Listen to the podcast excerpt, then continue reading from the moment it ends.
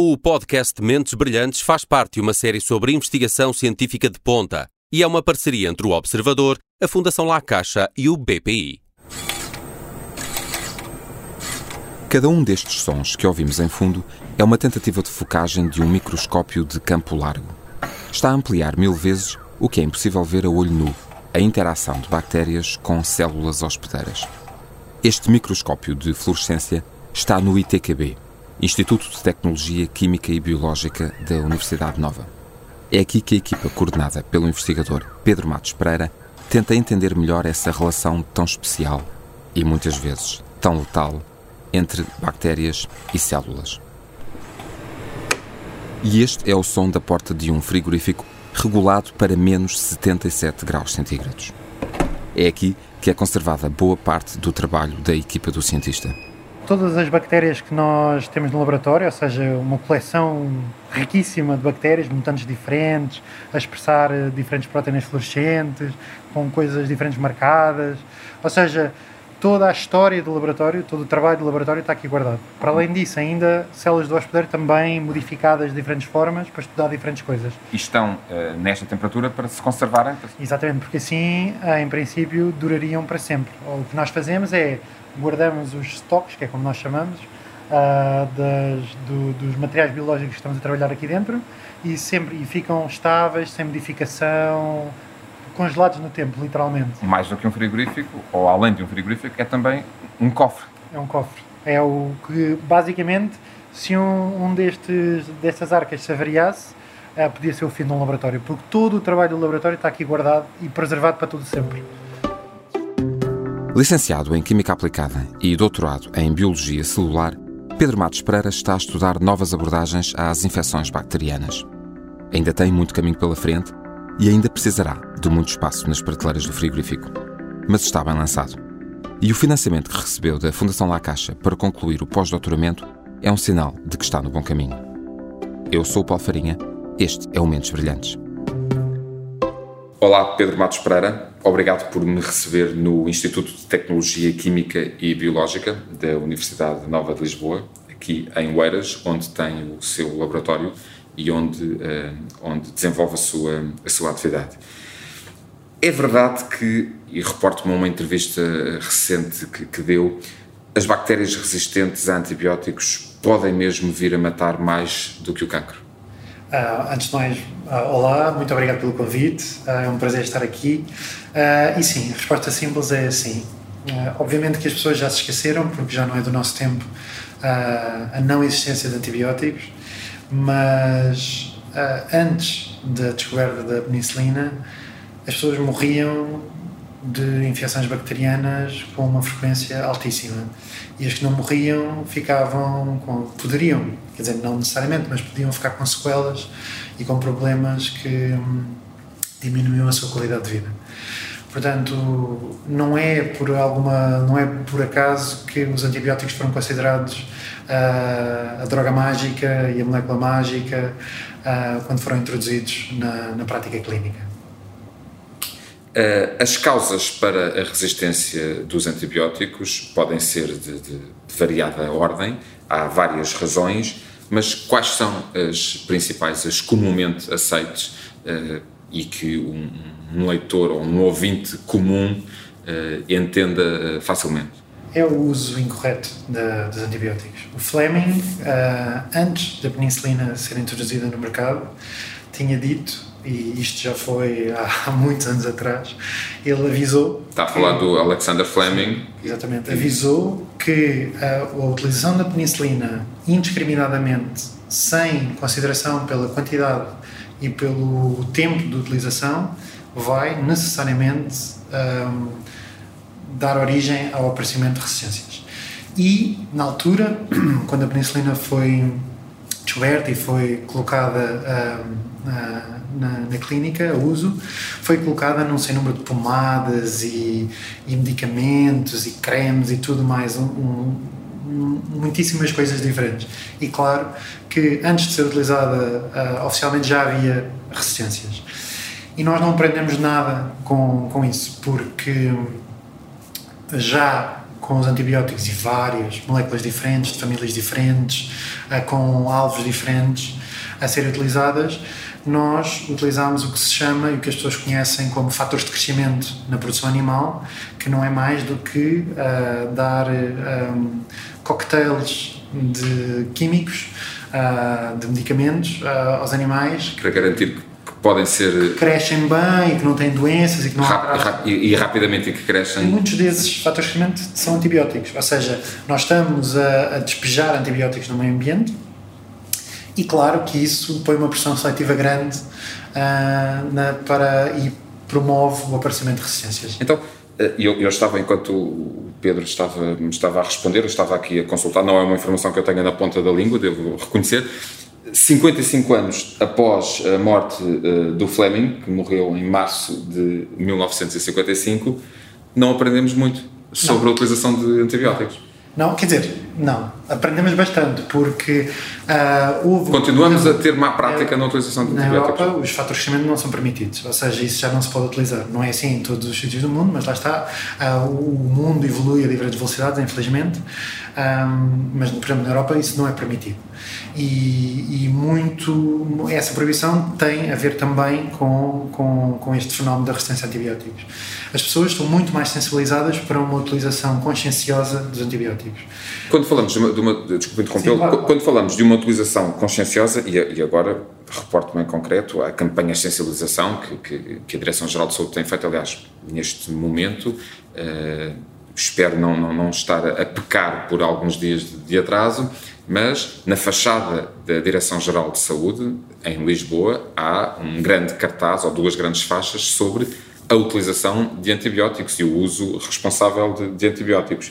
Mas, apesar de tudo aquilo que se diz e que se tenta passar à população, continua a haver muita má utilização de antibióticos? Sim, porque o antibiótico, como boa molécula mágica que é, tem um problema. O antibiótico faz isso a, ele próprio na sua utilização, uh, que é as pessoas começam a sentir-se melhor rapidamente e esquecem-se que, como qualquer medicamento, nós tomamos, há um pico no nosso sangue, em a concentração se mantém alta e uma concentração ou uma quantidade de antibiótico dentro de nós que mata as bactérias, um, e depois, quando nós paramos de tomar, começa a crescer aos bocadinhos, enquanto o nosso fígado e, e nós excretamos todo, todas essas moléculas. Pronto.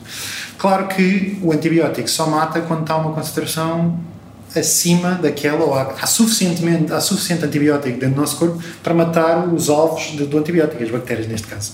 Um, quando nós paramos de tomar, sentimos melhor, há esse decréscimo de quantidade de antibiótico e se houver bactérias que sobreviveram ao primeiro curso, elas vão voltar a crescer. E não só isso, como já conhecem este, este antibiótico. Pode acontecer que nós estejamos a pôr pressão seletiva sobre estas bactérias para que desenvolvam resistências. Um bocado à, semelhança do que hoje nós temos informação em relação ao Covid, que é o facto de haver uma mistura de pessoas vacinadas e não vacinadas, põe. Um, permite que haja um caldo de cultura para selecionar uh, variantes que sejam resistentes às vacinas é uma coisa que acontece por acaso.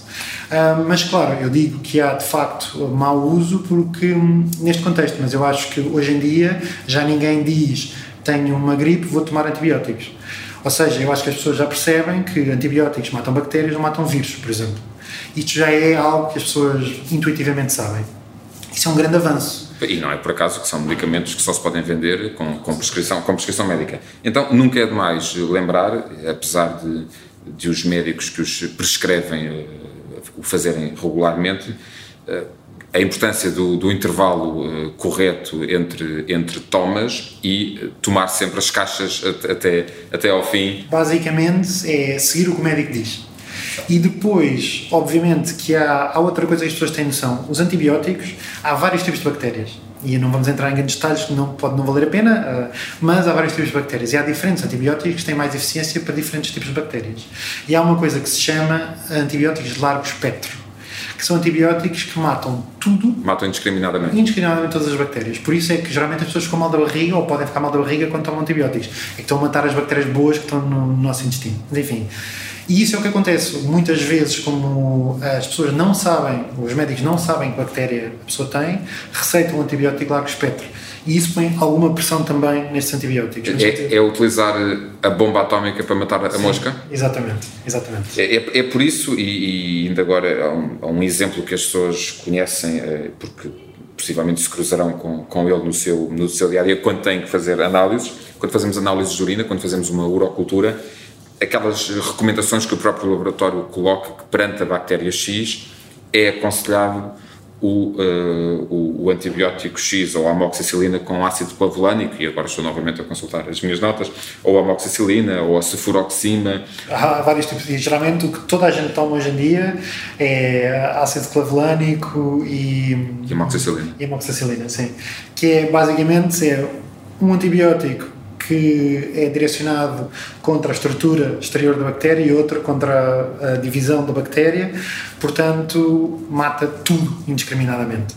Um, e claro, mas depois, se nós, se nós, obviamente que isso também põe um, um peso em cima do sistema de saúde, se nós tivermos que ver cada pessoa que tem uma infecção bacteriana, que bactéria especificamente tem, obviamente que isso demora algum tempo. E às vezes pode não ser possível. Claro, é? claro. Ah, mas isso seria o ideal. O Pedro Matos Pereira é uh, investigador principal do, um, do ITQB. O que é que está em concreto uh, a investigar e em que é que se baseia o seu projeto? Eu estou interessado em perceber como é que bactérias que nós pensávamos que viviam uh, fora das nossas células um, nós sabemos hoje em dia que conseguem entrar para dentro das nossas células. E uma forma simples de perceber isso é toda a gente já teve uma borbulha na cara, uh, toda a gente já teve uma ferida que infectou, certo?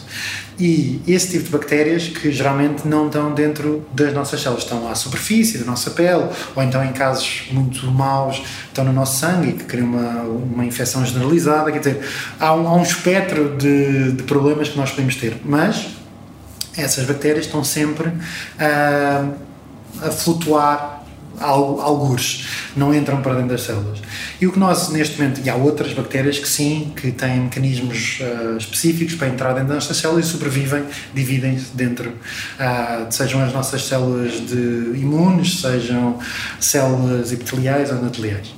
Um, o que eu, o que eu estou interessado em, em, em, explorar é que nós hoje sabemos que essa divisão não é assim tão clara. Não há estas que entram para nas nossas células e as outras que não entram.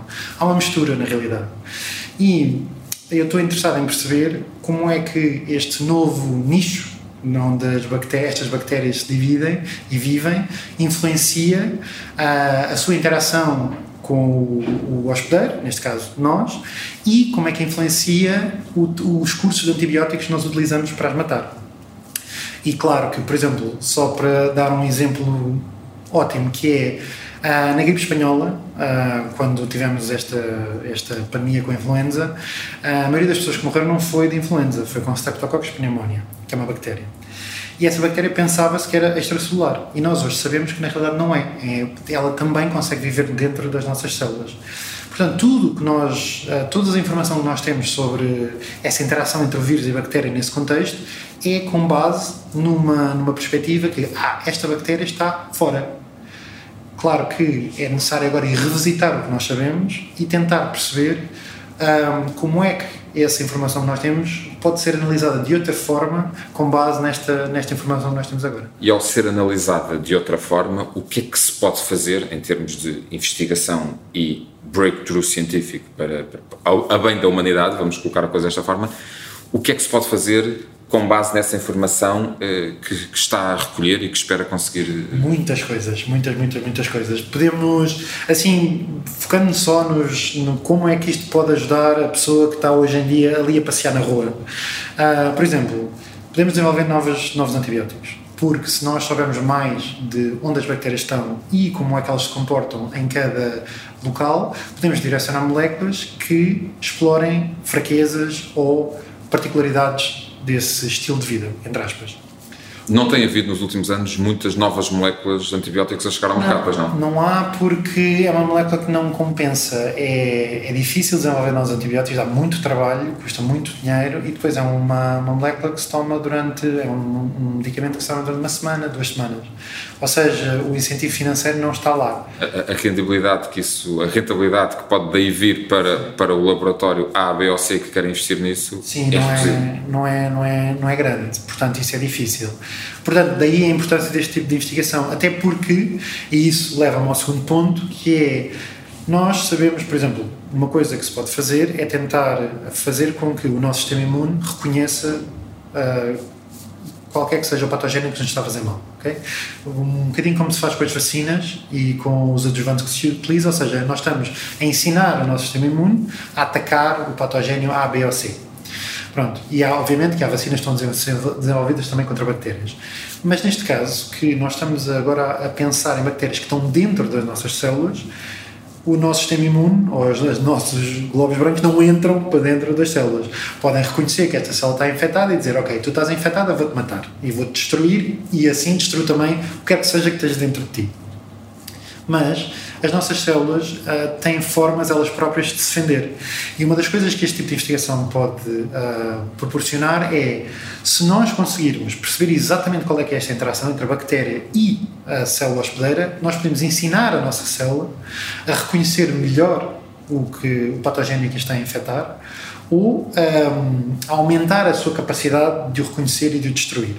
E isto é muito promissor porque um antibiótico mata diretamente a, a bactéria. É o mesmo que nós estamos aqui e eu quero matá-la assim, claro que não quero, obviamente, e então Obrigado. eu pego uma faca e mato, não é? E o pau pode-se defender. Mas se eu disser, eh, disser a alguém, ah, vem aqui e mata o pau assim pelas costas, é mais difícil para si defender-se, não é? Então, nesse, nesse caso, será um, não, não sei se posso chamar um reforço do sistema imunitário, mas será educar o sistema imunitário para combater aquele agente, que, a bactéria que está a provocar aquela, aquela infecção. Portanto, é então um caminho uh, que não o antibiótico, que não através não do antibiótico. antibiótico. sim. Porque nós não estamos a matar a bactéria diretamente. Ou seja, nós não estamos. Estão a, a ensinar a célula a defender-se. Exatamente. Estamos a pôr uma pressão, não estamos a pôr essa pressão seletiva para a bactéria alterar. Imagina um antibiótico tem o, o alvo A. A bactéria por acaso, por evolução, pode mudar esse alvo A para o A linha. E pronto, e o antibiótico já não funciona. Isso pode ser uma nova visão, uma visão totalmente diferente de atacar e de reagir às infecções eh, comumente sim, uh, sim. que atacam. E, e, já, já há trabalho feito nessa área em, para, para alguns patogénios. Quer dizer, as vacinas são o melhor exemplo disso, não é? É, é ensinar o nosso sistema imune a reconhecer e a destruir um alvo específico. E a questão é que, neste caso de bactérias que estão dentro das nossas células, isso que eu saiba, uh, nós cientistas costumamos dizer to the best of my knowledge, não existe. Se tudo correr bem, dentro de quantos anos poderemos ter? Uh, essa é que é sempre uma pergunta complicada de fazer, porque uh, uh, os cientistas defendem-se, naturalmente, de, de, perguntas destas, mas eu não posso deixar de fazer. Dentro de quantos anos poderemos ter respostas? É difícil dizer porque. Um, imaginemos que eu, eu poderia dar uma data, por exemplo, de X anos, mas esses X anos, que é o meu trabalho, acresce todos os ensaios clínicos, todo esse processo. e as várias fases. E as várias fases. Claro que hoje em dia, ah, como há já uma, uma melhor integração do trabalho ah, que é desenvolvido na academia com o trabalho que é desenvolvido nas farmacêuticas, é mais rápido. Aliás, as vacinas são o melhor exemplo disso, não é? Sim, exatamente. Pronto. Uh, e claro que e as universidades estão muito mais sensibilizadas e muito mais preparadas para fazer essa transição. E a Nova é um excelente exemplo, o ITKB é um excelente exemplo. Aliás, há agora um, um para, para, até um bocado, vem um bocado um, a propósito, que há financiamento do Eras Valley, no, no contexto de, de, do ITQB, do IGC e tal, estamos todos em Oeiras, de haver financiamento próprio para uh, financiar ideias que estejam quase a saltar para a aplicação. Ou seja, já há uma maior, que é, cuidado para isso. Que é, para quem nos está a ouvir, eh, que é uma, um momento crucial do desenvolvimento eh, de novos fármacos, de novos produtos, de, eh, de novas metodologias um, e até de novos instrumentos, que é o momento em que, depois de ser investigado e depois de ser desenvolvido, a aplicação prática na, eh, no, no, dia a dia dos hospitais, dos médicos, das. E nós já fazemos, porque a questão é que o, no processo de, de investigação e de perceber os mecanismos que governam este tipo de interações, nós utilizamos várias, vários compostos para perturbar essa interação e assim extraímos a informação que precisamos para perceber como é que tudo funciona. Obviamente que uh, para isso nós temos que ter sistemas montados no laboratório que nos permitam ver, estudar, uh, ter informação sobre essas interações. Esses sistemas podem ser eles próprios utilizados para testar uh, bibliotecas de, de, compostos, por exemplo. E tentar, e há uma coisa que. O que é uma biblioteca de compostos? Basicamente é um conjunto largo de compostos que podem estar, por exemplo, há bibliotecas clássicas que são FDA approved, uh, que são compostos que já são utilizados em medicamentos hoje em dia, que vêm em placas de 300 e não sei quantos poços, e cada pocinho tem um composto e nós pegamos, pomos no nosso sistema e vemos o que é que acontece. E pode ser matar bactérias, reduzir a interação da bactéria com, com o hospedeiro, uh, um sem número de coisas. Se for o cancro, pode ser matar as células cancerígenas, seja o que for. E basicamente a ideia é utilizar compostos que hoje em dia são utilizados para, para a aplicação A e tentar fazer o reproporcionamento ou reutilização disso para um, a atividade B. Qual é neste momento o principal desafio uh, que a sua investigação e que o seu projeto em particular enfrenta? Uh, neste momento o desafio é uh, tecnológico, porque o que, e é o que eu estou também a tentar abordar. Ou seja, neste momento o que me interessa é tentar de forma robusta, reprodutível e sem ter que usar modelos animais, recriar um, sistemas complexos de células do hospedeiro. Isso não é fácil, há muita investigação no assunto, porque há, obviamente, um peso grande, ético, de utilizar modelos animais e nós não podemos testar em pessoas, obviamente, não é? Portanto, uh, o, o, a força e, e, a ideia é arranjar modelos que substituam os modelos animais. Que, que, que é, um, que é um grande debate que neste momento Exatamente. se faz por, por laboratórios do mundo inteiro. Exatamente, o que nós queremos e o que o meu grupo também procura desenvolver é modelos simples que recapitulem órgãos humanos. Por exemplo, no caso de estudar bactérias como o Streptococcus ou como na gripe espanhola, por exemplo, seria um pulmão num miniaturizado uh, em que não é propriamente não serve, por exemplo, para fazer um transplante de uma pessoa, obviamente, mas as, as células que o compõem são iguais às da pessoa. Pronto. E nós podemos não só utilizar protótipos de células ou células assim prototipadas que são que estão em bancos de células, mas podemos ir buscar ao paciente células daquele paciente específico que tem esta interação, que tem esta genética e ver, ok, nestas condições, como é que este paciente reage? E aí temos uma medicina direcionada uh, e personalizada. Okay? Esse é o desafio do futuro e é, enfim, era o que seria espetacular atingir. E, e, fazendo agora a ponte para esta série de entrevistas que temos vindo a, a, fazer, na semana passada falámos com uma outra investigadora portuguesa, Maria Carmo Fonseca, cujo trabalho passa justamente por, uh, baseia-se em grande parte em células que são desenvolvidas em, em laboratório, justamente de, de células cardíacas, para, para poder levar a cabo as, as experiências necessárias muito longe ainda de, do momento em que se chegará a, a, a, modelos, a modelos animais. Pedro Matos Pereira, muito obrigado por me ter recebido aqui no ITQB Nova, no Instituto de Tecnologia e Química Biológica António Xavier, da Universidade Nova. Obrigado, muitas felicidades para o seu projeto. Muito obrigado, o prazer foi todo meu.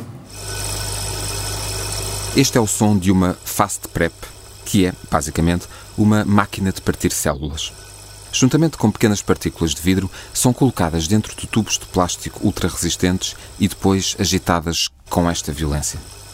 Assim, num equipamento muito comum em laboratórios, os investigadores conseguem destruir a superfície exterior das células das bactérias que estão a investigar. Esta é apenas uma das muitas tarefas do dia a dia da equipa de Pedro Matos Pereira. Até concluírem o projeto, ainda vão partir muitas células, analisar muitas bactérias, testar muitas hipóteses. Se tudo correr bem, dentro de alguns anos já terão dados que permitam avançar para outras fases e, assim, ajudar a preparar outras respostas a infecções bacterianas. Eu sou o Paulo Farinha, este foi o Mentes Brilhantes. O podcast Mentes Brilhantes faz parte de uma série sobre investigação científica de ponta e é uma parceria entre o Observador, a Fundação La Caixa e o BPI.